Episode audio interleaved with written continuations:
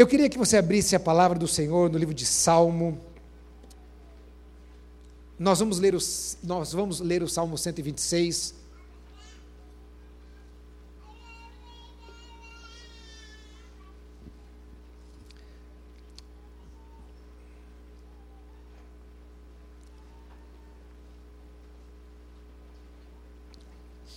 Existem ah, determinados textos da Bíblia, ah, existem determinadas mensagens que elas são muito propícias para determinadas épocas, é, determinadas épocas do ano, ah, determinadas épocas na vida da igreja, não é? E este texto e esta mensagem, ah, eu gosto muito de pregar neste período do ano. E diz assim a palavra do Senhor no Salmo 120, 126. Quando o Senhor restaurou a sorte de Sião, ficamos como quem sonha. Então a nossa boca se encheu de riso e a nossa língua de júbilo. Então entre as nações se dizia: grandes coisas o Senhor tem feito por eles. Com efeito, grandes coisas fez o Senhor por nós, por isso estamos alegres. Restaura, Senhor, a nossa sorte, como as torrentes no Neguebe. Os que com lágrimas semeiam, com júbilo ceifarão. Quem sai andando e chorando enquanto semeia, voltará com júbilo, trazendo os seus feixes. Senhor, nós estamos na tua presença neste lugar. A tua palavra nos diz que onde dois ou três estiverem reunidos no teu nome, o Senhor estaria ali presente. Nós cremos que o Senhor está aqui presente, Senhor. Pai amado, Ninguém aqui neste lugar conhece mais cada pessoa que está aqui neste auditório a não ser o Senhor. O Senhor conhece o passado, o presente, o Senhor sabe do futuro de cada um de nós. O Senhor nos conhece por inteiro. O Senhor conhece o, o, o, profundo do nosso coração, o Senhor conhece os nossos pensamentos. O Senhor conhece tudo, absolutamente tudo a respeito de nós. O Senhor sabe as áreas que precisam ser trabalhadas, o Senhor sabe onde precisamos ser alimentados. Senhor, e nesta noite nós pedimos ao Senhor que o Senhor traga a restauração que vem dos céus sobre a vida dos teus filhos, sobre a vida de cada um aqui neste lugar. Pedimos ao Senhor, ó Pai amado, que o Senhor abra as comportas dos céus sobre a vida dos teus servos que, ó Pai amado, através da tua palavra, esta palavra que liberta, Senhor, o Senhor possa verdadeiramente trazer nessa noite transformação. Senhor, os teus filhos não vieram aqui neste lugar apenas para serem para um entretenimento, Senhor, mas vieram aqui neste lugar para ter um encontro com o Senhor, com o Senhor para serem transformados pelo Senhor. Então nós pedimos a Ti, Deus, fale aos nossos corações em nome de Jesus. Amém, Senhor. Amém. Meus queridos, ah, este é o ano do compartilhamento. Mas muitas vezes, antes de compartilhar, é necessário colocar algumas coisas em ordem. Talvez colocar coisas em ordem que nunca estiveram em ordem. Ou quem sabe colocar em ordem coisas que um dia estiveram em ordem e hoje não estão mais em ordem. A, a nossa vida, muitas vezes, ela se assemelha um pouquinho à casa da gente. Ah, eu não sei se a sua casa é diferente da minha. Se a sua casa for diferente da minha, ah, dentro disso que eu vou falar, me dá o um endereço que eu vou querer morar lá na sua casa porque é mais ou menos assim. Ah, quando você, é, você faz alguma, você muda, né? ah, você compra um imóvel ou você aluga um imóvel, você muda para aquele imóvel, então você faz um monte de coisa ali naquela casa, não é verdade? E aí, de repente, você faz aquele tanto de coisa e fica algo para ser feito. Aí um dia você vem e faz aquilo que era para ser feito. E você pensa assim: nossa, agora não falta mais nada. Aí passa seis meses e de repente você percebe que tem mais coisa para ser feita, tem mais coisa para ser colocada em ordem. Ou então você vai, é, vai chegar na sua casa o terceiro filho, e aquilo que estava em ordem, de repente não está mais em ordem. Lá em casa, a, a, palavra de ordem agora é adaptação, adaptação total, não é? Para poder é, caber um terceiro filho lá em casa. É? Ah, esses dias estão aqui conosco ah, meus sobrinhos, o João e a Júlia, são lá do Paraná são meus sobrinhos, estão passando uns dias aqui em casa, eles estão sentindo um pouquinho na pele, né? Estão no aperto lá. Então a, a, a Cris já comprou uma, uma cômoda, comprou uma outra coisa, já começou assim, sabe? Você começa a encaixar móvel aqui, né? Arrastar outro ali, colocar ali, né? Adaptando para essa nova situação. E então a vida da gente muitas vezes é assim, como a nossa casa. Tem coisas na nossa casa que a gente mudou e quem sabe nunca colocamos em ordem. Quem sabe há anos estamos ali e você sempre pensou em colocar em ordem aquilo lá, mas você nunca colocou em ordem.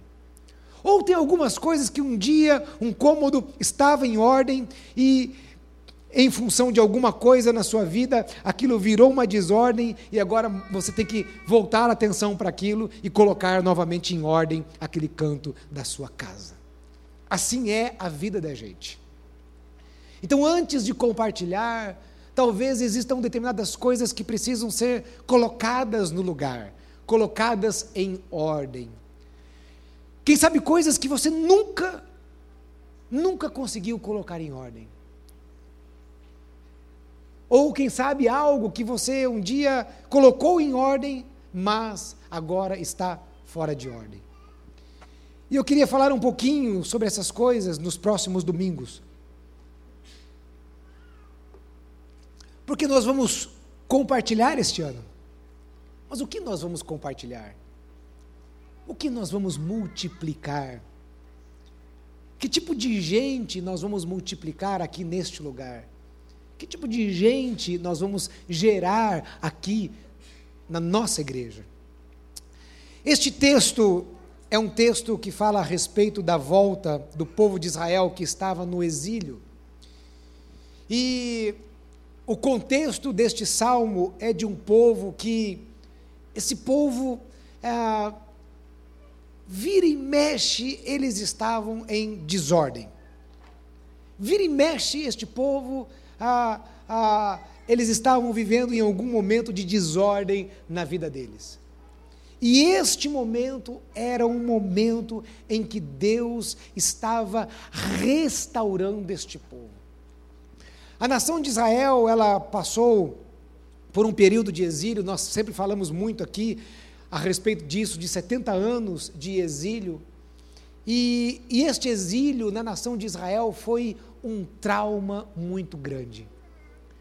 Eu não sei se alguma vez na sua vida você já viveu algum trauma. Eu não estou falando daquela, daquela tempestadezinha. Eu não estou falando daquela coisa que de repente magoou você um pouco. Eu não estou falando daquela coisa que trouxe apenas um, um incômodo no seu coração. Não, eu estou falando de um trauma. Trauma é aquele tipo de coisa que a gente passa e que a gente olha para aquela situação e nós falamos assim: é o fim. É o fim da minha vida. É o fim dos meus sonhos. É, é, é, é, é quando você chega enfrenta algo que parece que você está lá no fundo do poço e parece que não há jeito de você sair de dentro deste poço. Isto é um trauma. A nação de Israel, ela estava vivendo um trauma, um trauma muito profundo, um trauma muito grande. Nabucodonosor invade a nação de Israel. Ali, eles levam cativos uma parte da população. Este era o sistema babilônico eles levam uma parte, e levam principalmente uma parte da elite da população. Eles pegaram as pessoas mais capazes, as pessoas mais nobres, até porque eles gostariam de usar isso no reino deles. Então, o conhecimento dessas pessoas, a habilidade dessas pessoas, por isso que os babilônicos eles faziam isso. A nação de Israel foi invadida, muitas pessoas morreram. A Bíblia não fala detalhes a respeito desta invasão, mas quando você olha para a história, eu gosto muito de história, eu leio livros de história e já li muitos livros que falam a respeito de muitas guerras. Irmãos, guerra não existe nada mais traumático do que uma guerra. É terrível. Os soldados entram, matam, roubam estupram. Isto é o que acontece em uma guerra. E provavelmente foi isso que aconteceu na nação de Israel. Era um trauma muito grande. Eles entraram no templo. O templo era um lugar preciosíssimo para os judeus. Hoje, nós, com a, a, morte de Jesus, o véu foi rasgado de cima embaixo, nós não temos um apego a este lugar, porque nós sabemos que o nosso relacionamento com Deus não depende de um espaço físico, não é verdade? Se você estar aqui ou estar em outro lugar, você pode adorar ao Senhor, você pode bendizer o Senhor, você pode desfrutar da presença de Deus, estando aqui neste templo ou não. Mas naquela época era diferente. Deus se manifestava ali no templo. Era ali que eles faziam um sacrifício. Era ali que eles viviam a vida de adoração a Deus. E isso foi tirado da vida de Israel. Isso foi tirado dos, dos, dos judeus. Então eles estavam passando, eles tinham passado por um período de um grande trauma. Eu não sei como foi esse ano na sua vida. Talvez se nós fôssemos fazer um balanço de algumas pessoas aqui, talvez alguns, alguns vão dizer assim: puxa, não, tive um ano legal, tive um ano maravilhoso. Mas talvez, se fôssemos sentar com alguns aqui, vão dizer assim: eu tive um ano muito ruim. E quem sabe, talvez algumas pessoas aqui passaram e estão passando por determinados traumas, por determinadas assolações. Assim como o povo de Israel tinha passado por uma grande assolação. E agora, este salmo aqui, o salmista, ele, ele descreve, ele fala a respeito da volta, do retorno. Deus estava restaurando a vida daqueles homens, a vida daquela nação. E o texto ele usa três é, figuras de linguagem, três metáforas para é, expressar aquilo que estava acontecendo ali. No versículo 1 diz: Quando o Senhor restaurou a sorte de Sião, ficamos como quem sonha. Eu não sei se você algum dia já ficou como quem sonha. Você já ficou como quem sonha? Eu tenho aqui, eu esqueci o nome de vocês agora, Jesus, sumiu. Mariana e o Rafael. Mariana e Rafael. Vou fazer o casamento deles agora na quinta-feira. Quinta-feira será o casamento deles, não é? Os noivos, normalmente, quando vão se casar, ficam como? Quem sonha. Aquela vida nova, né? Talvez você fale assim, não, pastor, ainda não, porque eu tenho muita coisa para resolver até lá, não sei. Algumas noivas não, não é? Mas é um sonho, sim. Viver o sonho do casamento. É, uma vida nova. Quando você se apaixonou pela sua esposa, quando você se apaixonou pelo seu esposo, você ficava como quem sonha. Alguém aqui já se apaixonou? Ô oh, pastor, você está é, é, pouco espiritual hoje. Oh, irmãos. Quem nunca aqui nesse auditório, só a partir dos adolescentes para baixo que não podem, não é? Mas quem nunca não se apaixonou? E você fica como quem sonha, não é? Nas nuvens assim, como ela é linda, como ele é lindo, como ele é maravilhoso. Quem sabe um dia vem um projeto novo para você, uma empresa nova, um trabalho novo, eu não sei, um desafio, algo, um sonho, e você ficou como quem sonha, como que pisando nas nuvens. Ficar como quem sonha é quase assim, nossa, é algo tão bom, tão bom, tão bom, mas tão bom, que eu, eu quase não acredito que isso está acontecendo. Eu não sei se algum dia você ah, vivenciou algo parecido.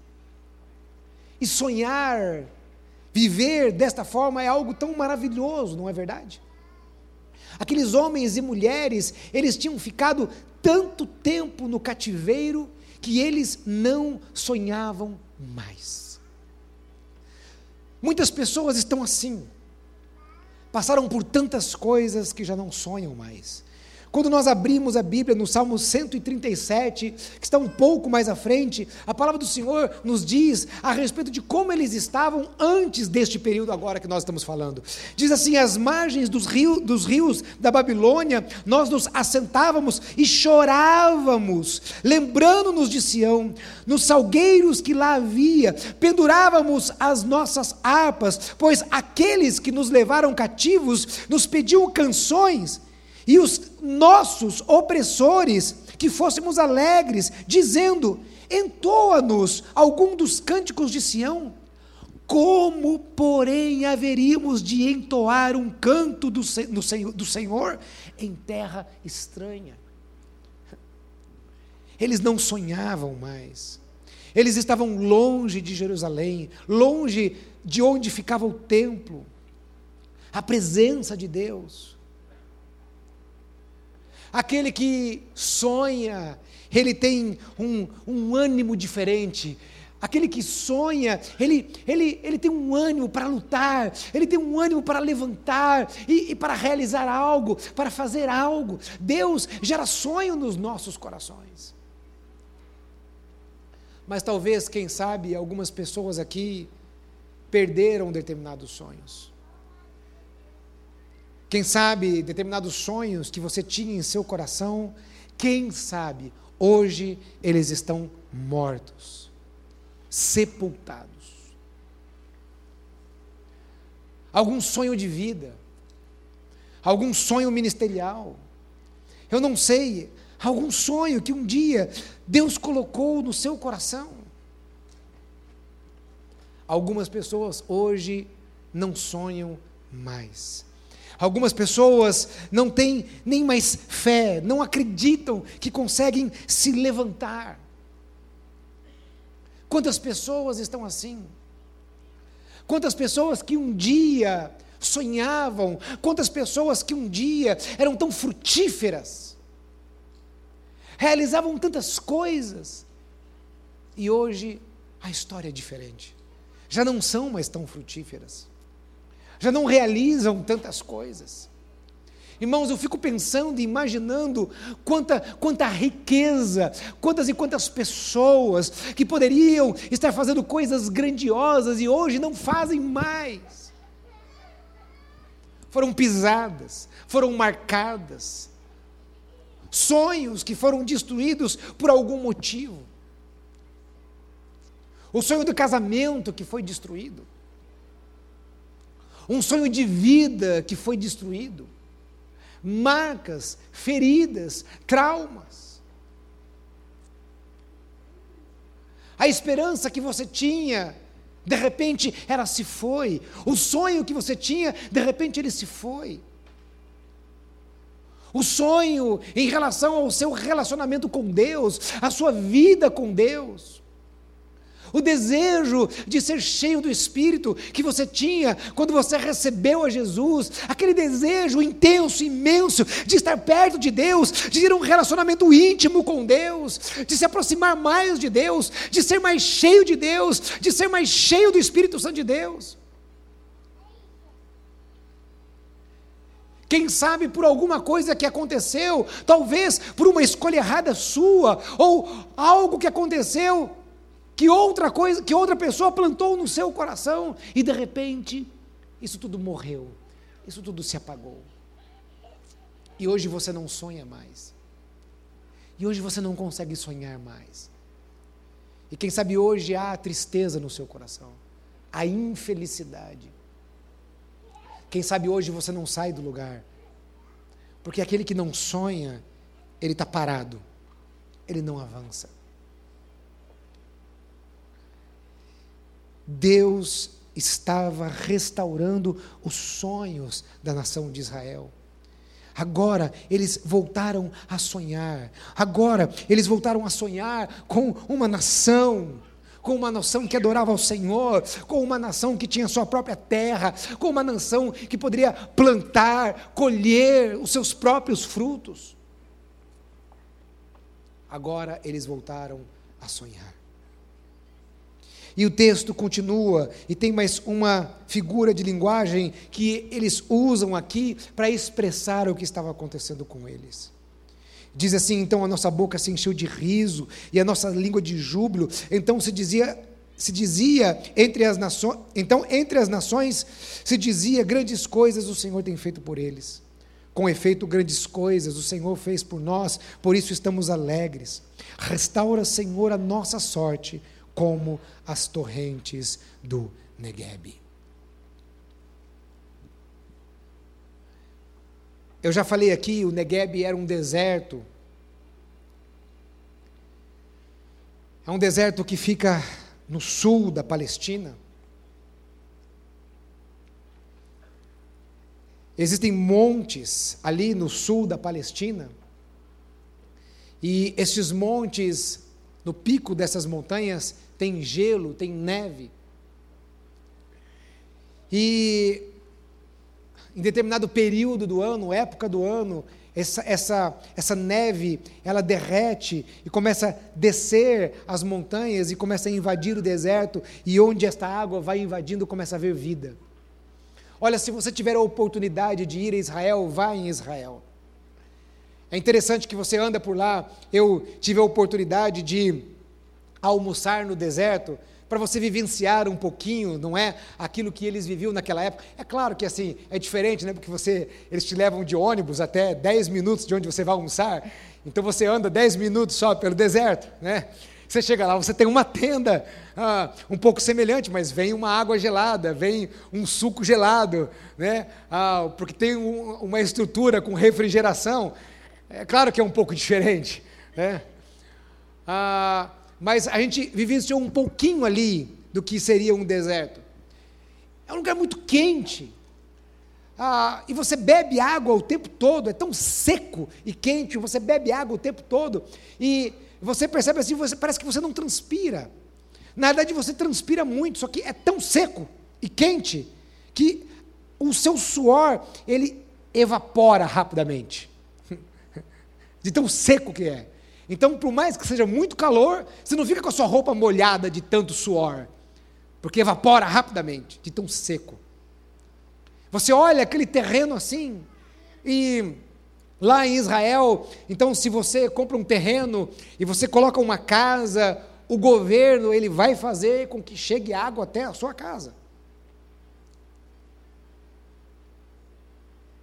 E aí coloca-se o encanamento.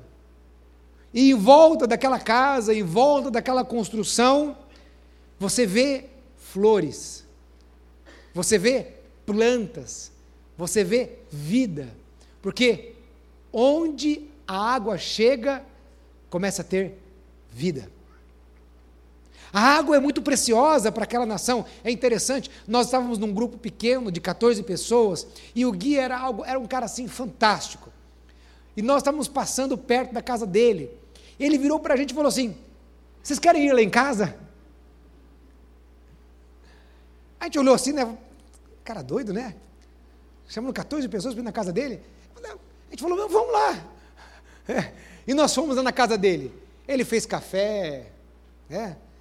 Ele. Ah, ok.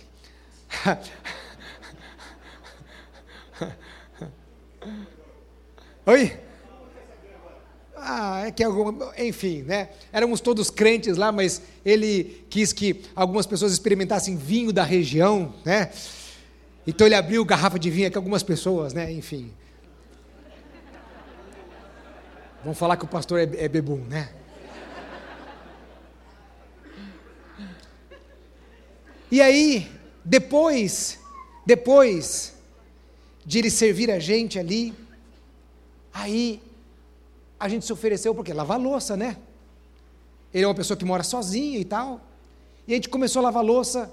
Cinco minutos depois de lavar a louça, o celular dele apita, informando ele que a, o gasto de água da casa dele tinha subido exorbitantemente num período curto de tempo.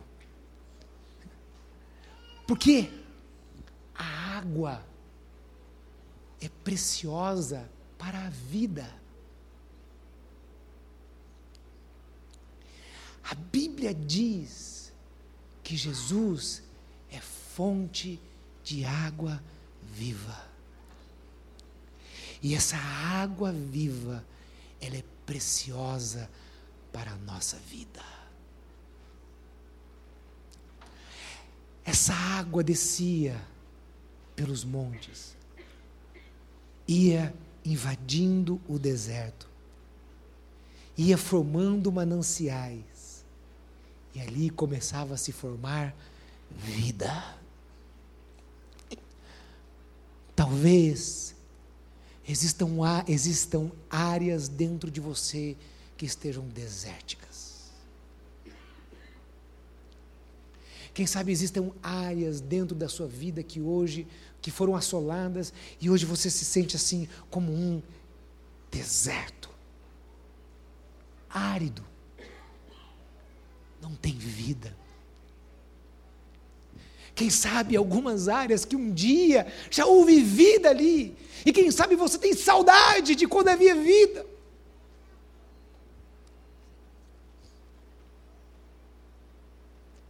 E eu quero dizer para você nessa noite, eu não estou aqui pregando um evangelho triunfalista, mas eu quero dizer a você que Deus tem poder para restaurar. Se você deixar com que a água dele venha sobre você, se você deixar com que a água dele invada os desertos da sua vida, ele vai entrar nos desertos da sua vida e ali, mais uma vez, haverá vida, haverá fruto. Deixe ele invadir, abra o seu coração para ele. Abra o seu coração para aquilo que ele tem para fazer em você. A Bíblia diz que quando, para quando nós ouvirmos a voz dele, não, endurece, não não endurecemos os nossos corações, não endureça o seu coração para a voz de Deus, mas deixe ele entrar na sua vida.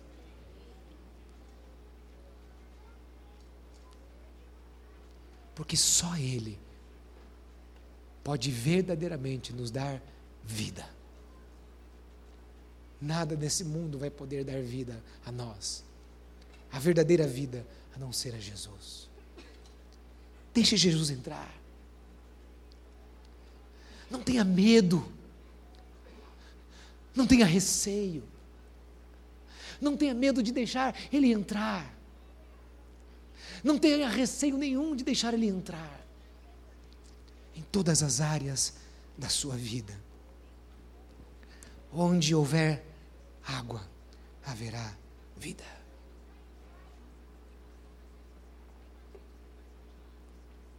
Então o texto continua, e a última figura de linguagem, ele fala a respeito da festa de colheita, e diz: Os que com lágrimas semeiam, com júbilo ceifarão.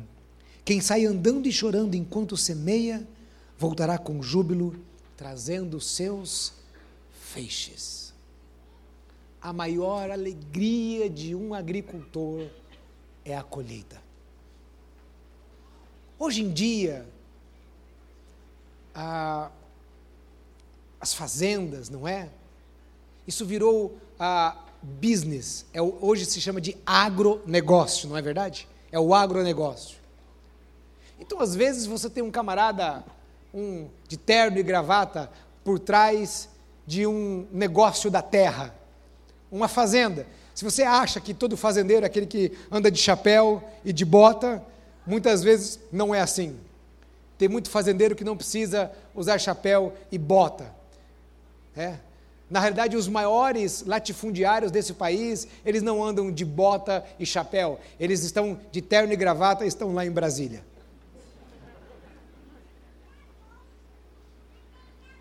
Você não vai achá-los andando num cavalo. Você vai achá-los andando num carro bem confortável. E no agronegócio hoje, estes homens eles não, não estão interessados, eles, eles não estão interessados na beleza da agricultura. O que é a beleza da agricultura, irmão? É aquele homem que trabalha e ele vê o fruto do seu trabalho alimentando vidas.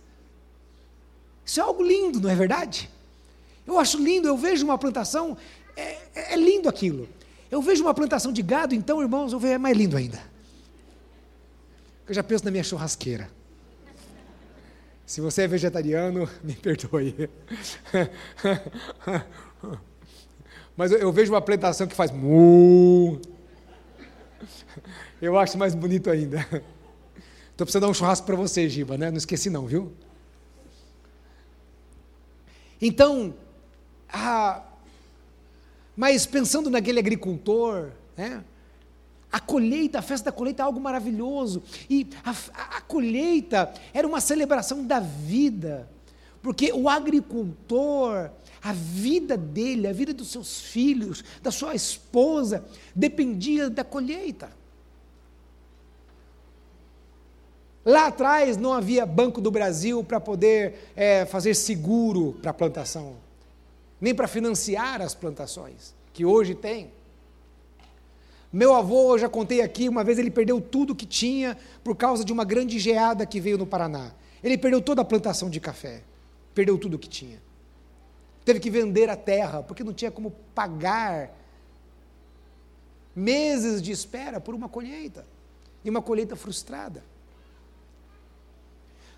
As civilizações a maioria delas, ou quase todas elas, as comunidades é, que moravam, as pessoas que moravam perto, nas, é, nas comunidades ou nas cidades, eles tinham as festas de colheita. Ainda em alguns, algumas cidades do interior, é, existem festas no calendário que, na realidade, co é, é, coincidem um pouco com colheita. Hoje se perdeu muito isso, porque, como disse, virou um agronegócio. Mas em muitos lugares ainda tem celebrações e festas em relação à colheita, porque é maravilhoso a colheita. Mas sabe, muitas vezes o plantio ele não é como a colheita. O plantio às vezes ele é mais difícil. E ele é mais difícil não por ser mais trabalhoso. Não é porque o trabalho de plantar muitas vezes, ou seja, dá mais trabalho plantar do que colher. Não é por isso. Mas é muitas vezes pela disposição de alma. Porque o agricultor, ele está ali e ele coloca aquela semente e ele fica pensando assim: será que isso vai dar? Porque o agricultor, ele pode ficar ali o dia inteiro assim, ó, olhando para a planta, torcendo para dizer assim: vai, igual, igual o torcedor do Corinthians, né? Vai! Ah, esquece isso. Isso foi um acidente. Acidente, acidentes acontecem. Então o agricultor ele pode ficar ali assim, ó, torcendo por aquela planta o dia inteiro. Vai mudar alguma coisa? Porque ele depende do sol, ele depende da chuva, ele depende de determinados fatores que estão além daquilo que ele pode fazer. Ele pode adubar, ele pode fazer muitas coisas, mas no fundo, no fundo, ele depende dos céus.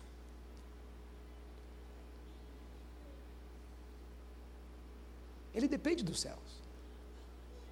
Então, quando se fala de plantio, existem dois fatores. Primeiro, ele tem que escolher a semente correta para aquela época.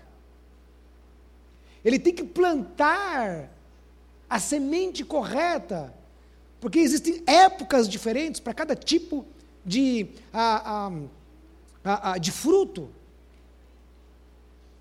Então ele tem que plantar a semente correta e tem que ali esperar os resultados.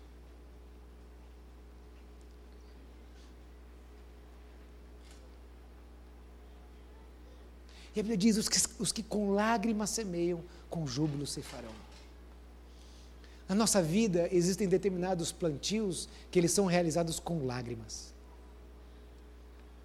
Eu quero fazer uma pergunta a você. É mais fácil plantar o que é correto ou o que é errado? Na minha opinião, é muito mais fácil plantar o que é errado. É mais fácil você, a Bíblia diz que largo e espaçoso é o caminho que conduz à perdição. Essa semana eu estava no mercado, eu fui para a fila do mercado. Irmãos, olha, eu tenho 39 anos, eu sei que eu sou novo.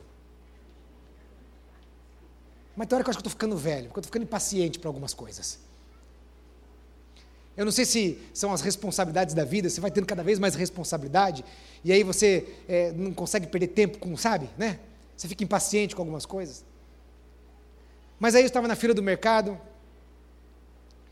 e aí tinha uma, eu parei assim, que eu vi uma senhora, aí eu olhei assim, ela não tinha nenhum item na mão. Eu cheguei para ela e falei assim, a, a senhora está aqui na fila? Ela falou, eu estou aqui na fila. Ah, irmãos. Eu falei assim, mas tem um carrinho virtual aí na sua frente? Ela olhou para mim assim. Eu falei, porque eu, tô, eu, eu estou decidindo onde eu vou é, entrar, e eu estou entrando aqui porque eu estou vendo que está mais vazio. Agora, se a senhora for chamar alguém lá do outro lado, que está lá na outra fila, para entrar com um carrinho enorme, cheio de compra, eu acho que isso não está correto, minha senhora.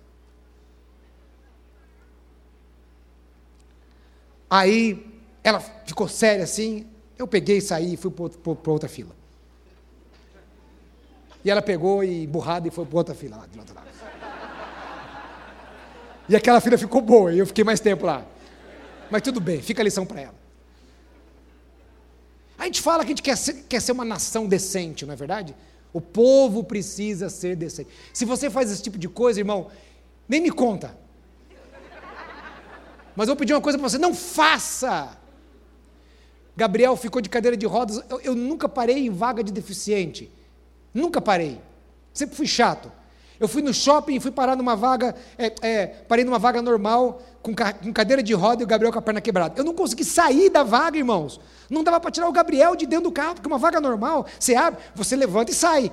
Mas uma pessoa deficiente, uma pessoa que está impossibilitada, não sai. Aí, realmente, você entende o porquê de uma vaga de deficiente. Ah, mas está vazio, não tem esse monte de deficiente. Não interessa, você tem perna. Seu. Isso que você pensou. Cada um pensa em uma coisa. Anda, seu preguiçoso. Não para na vaga de um idoso. Seja correto em tudo. Eu estou falando de coisa pequena. Mas lá no seu trabalho, você é vendedor. Não minta para vender mais. Enfim, irmãos, eu não vou aqui citar exemplos. Você sabe. É mais fácil, humanamente falando, andar nas trevas do que na luz. A Bíblia fala isso. É mais fácil você andar nas trevas do que na luz. Então, quando você vai tomando decisões corretas, quando você passa pela porta estreita, são sementes que você planta. Cada vez que você é perseguido e você abençoa aquele que está perseguindo você, é uma semente que você está plantando. Cada vez que alguém te ofende e você tem vontade de lascar a panela na cabeça dele, E você paga o mal com o bem, é uma semente que você está plantando. Semente que talvez você esteja plantando com lágrima, eu não sei. Talvez exista alguma situação que, é, assim, está custando para você ser honesto. Está custando para você ser bíblico. Está custando, é difícil. Está sendo difícil para você ser bíblico.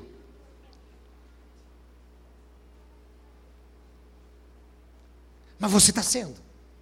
Você está agindo correto. Essas são as sementes que talvez com lágrimas você esteja semeando. E a Bíblia diz: os que com lágrimas semeiam, com júbilo ceifarão. Ou seja, quando você colher, será tão maravilhoso que você não vai nem se lembrar o quanto foi difícil. Ou se você se lembrar, você não vai se lembrar com dor, com tristeza.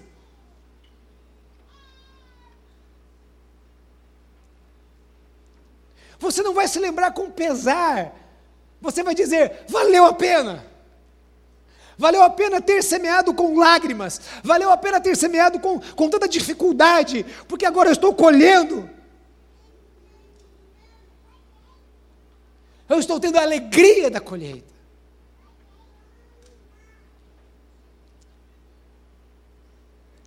Que com lágrimas semeiam, com júbilo ceifarão.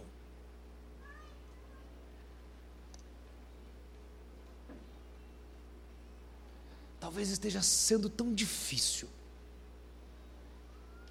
Talvez um momento tão difícil na sua vida. Sonhos mortos. Desertos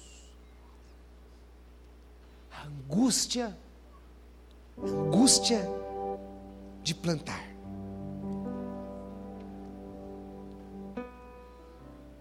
A dificuldade de plantar.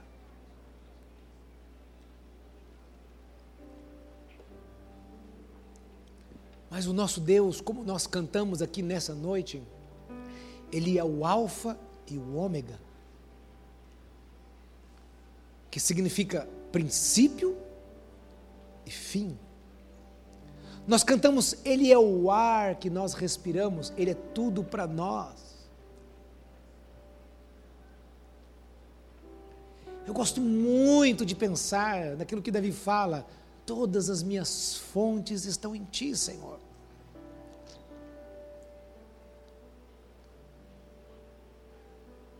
Ou seja, o Senhor é tudo que eu preciso se não tiver mais nada nessa vida, o Senhor é absolutamente tudo que eu preciso. O Senhor é a fonte de água viva que invade o meu deserto. O Senhor é a fonte de alegria que restaura os meus sonhos. O Senhor é a minha força que me capacita para plantar. O Senhor é tudo o que eu preciso. Ele é tudo o que você precisa. Ele é tudo o que eu preciso. Será que você está precisando dele nessa noite? Será que talvez em alguma área específica você esteja precisando dele nessa noite? Fique em pé no seu lugar, feche os teus olhos, nós vamos adorar ao Senhor neste momento. Fique em pé no seu lugar. Em nome de Jesus.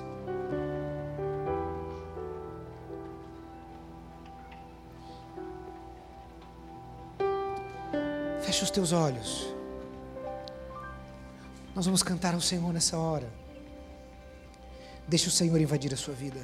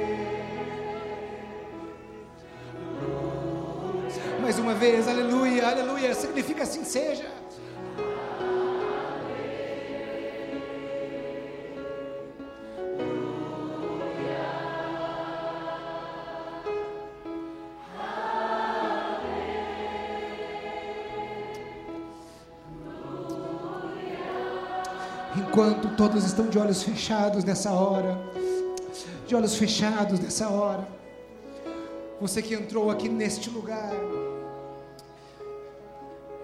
e talvez as coisas estejam fora de ordem na sua vida. Quem sabe você precisa deste rio de água viva entrando para colocar as coisas em ordem e trazer vida novamente sobre você. Eu quero dizer que o único caminho é Jesus. O único caminho não é a igreja, o único caminho não é o pastor, os líderes, o único caminho não é a religião. A Bíblia diz que o único caminho é Jesus. E nesta noite o Espírito Santo de Deus talvez esteja falando ao seu coração. Entregue sua vida para Jesus. A Bíblia diz que todos pecaram e carecem da glória de Deus. Todos pecaram e estão distantes de Deus. E a única forma de nos voltarmos novamente para Deus é através de Jesus. Por isso ele morreu na cruz do Calvário pelos nossos pecados. Por isso eu quero fazer um convite a você nesta noite, para você vir para Jesus. Por isso, você que está aqui e você deseja entregar a sua vida para Jesus e dizer: Senhor Jesus, seja o meu único e suficiente Senhor e Salvador. Enquanto todos estão de olhos fechados, você vai dar um sinal, você vai levantar uma de suas mãos, dizendo assim: Eu quero entregar a minha vida para Jesus. Ou você que está dizendo assim: Eu quero me reconciliar com Cristo nessa noite. Se há pessoas, enquanto todos estão de olhos fechados, fechados, aí onde você está, eu quero identificar você, em nome de Jesus. Levante uma de suas mãos, bem alto. Você que está dizendo, eu quero entregar a minha vida para Jesus. Deus te abençoe, minha irmã. Pode baixar a sua mão. Se há mais alguém que está dizendo, eu quero entregar a minha vida para Jesus, ou eu quero me reconciliar com Cristo, lá atrás, outra mão. Deus abençoe, pode baixar a sua mão. Se há mais alguém que está dizendo, eu quero entregar a minha vida para Jesus, ou você está dizendo, eu quero me reconciliar com Cristo, levante uma de suas mãos, porque nós vamos orar nesta hora a mais pessoas, a mais pessoas, em nome de Jesus, em nome de Jesus, nós vamos orar neste momento. Eu quero pedir para essas duas pessoas que levantaram a mão, por favor, esta querida irmã e outro irmão lá atrás, por favor, saia do seu lugar e venha aqui na frente, porque nós vamos orar por você nesta hora. Se há mais pessoas que querem entregar a sua vida para Jesus ou se reconciliar com Cristo, saia do seu lugar, venha até aqui. Nós vamos orar com você nesta hora, porque a palavra do Senhor diz que com o nosso coração nós cremos e a nossa boca nós confessamos que Jesus é o Filho de Deus, e é isso que nós vamos fazer nessa hora. Se há mais pessoas, saia do seu lugar e venha até aqui, porque nós vamos orar com você neste momento. Pode chegar bem aqui perto de mim, em nome de Jesus.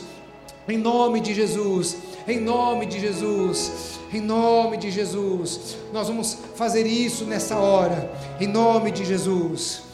Você que está aqui na frente, isso, você que está vindo aqui, nós vamos fazer uma oração. Esta é uma oração de entrega, em que você está deixando o governo da sua vida ao Senhor. Existe uma canção muito antiga que nós cantávamos na igreja, que diz: Toma o remo, como é que é? Solta o cabo do nau, toma o remo na mão. Que significa que nós devemos soltar o governo da nossa vida e deixarmos que o Senhor tome o remo das nossas vidas. Ele sabe o que é melhor para nós. Ele vai saber guiar, direcionar a sua vida. Sabe aquele momento que a gente não sabe o que fazer? Que nós não temos resposta. Ele tem a resposta para nós. Ele tem as respostas. E quando a nossa vida Quando nós entregamos a nossa vida para Ele, nós entregamos o governo da nossa vida para Ele.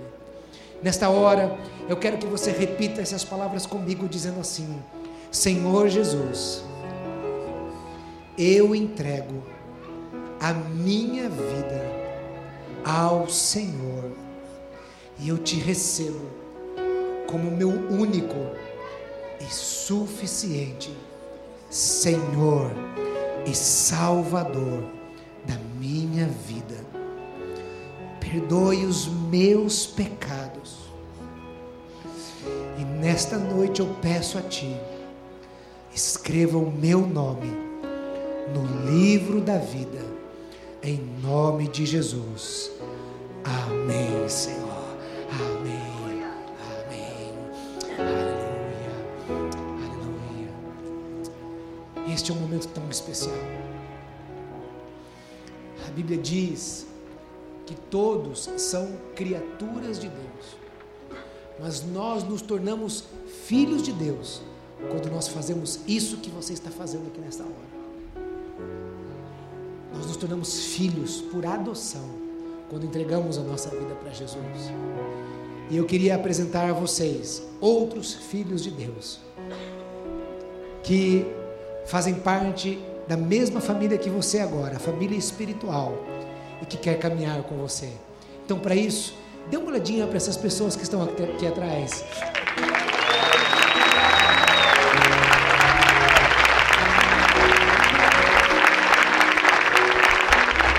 Olha, você que está aqui, nós queremos é, queremos abençoar você com aquilo que nós temos.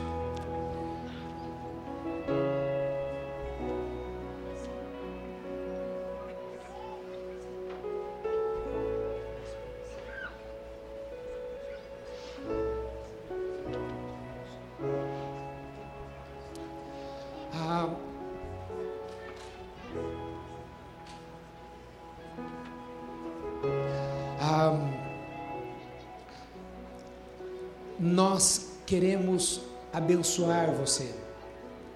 Queremos anotar o seu nome, seu telefone.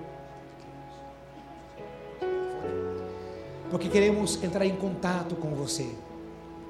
Fique tranquilo. Ninguém vai ligar para você pedindo nada. Nós vamos ligar para você para oferecer o que nós temos para abençoar a sua vida. E queremos dar um presente a você. Queremos dar um presente a vocês, ok? Para isso, aqui embaixo, nós temos um espaço adequado para você. E es- esses irmãos que estão aqui vão orientá-los, tá bom? E anotar o seu nome e o seu telefone, ok? Deus abençoe muito a sua vida.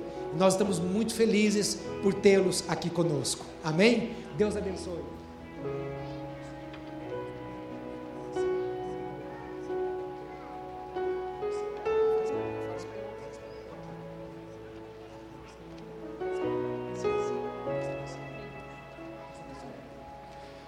A mão à pessoa que está ao seu lado. Temos uma pessoa de fala espanhola, é, espanhola aqui e vamos então orientá-lo aqui também e ajudá-lo. Amém? Deus abençoe. Na semana que vem nós continuaremos as nossas ministrações. Ah, que Deus abençoe muito a sua vida. Que esta semana esta palavra possa ecoar no seu coração. Quem sabe se Deus falou com você, você possa ouvir essa mensagem mais uma ou duas vezes. Ela está lá no site. Quem sabe você compartilhar, não é o ano do compartilhamento, de, compartilharmos as coisas que Deus tem nos dado. Quem sabe esta é uma mensagem que você percebe que alguém é, é, precisa ouvir, que seria interessante você compartilhar com esta pessoa. Encaminhe lá o link ah, do site da nossa igreja para esta pessoa e vamos compartilhar tudo aquilo que Deus tem dado a nós. Amém, meus queridos. Fecha os teus olhos, Pai. Nós louvamos ao Senhor por todas as coisas que o Senhor tem nos dado. Dá-nos uma semana de vitória, uma semana abençoada na tua presença. Dá-nos uma semana também de transformação, de estarmos mais perto do Senhor, para o louvor do teu nome, em nome de Jesus. Amém, Senhor. Amém. Amém. Deus te abençoe. Uma semana de vitória, em nome de Jesus.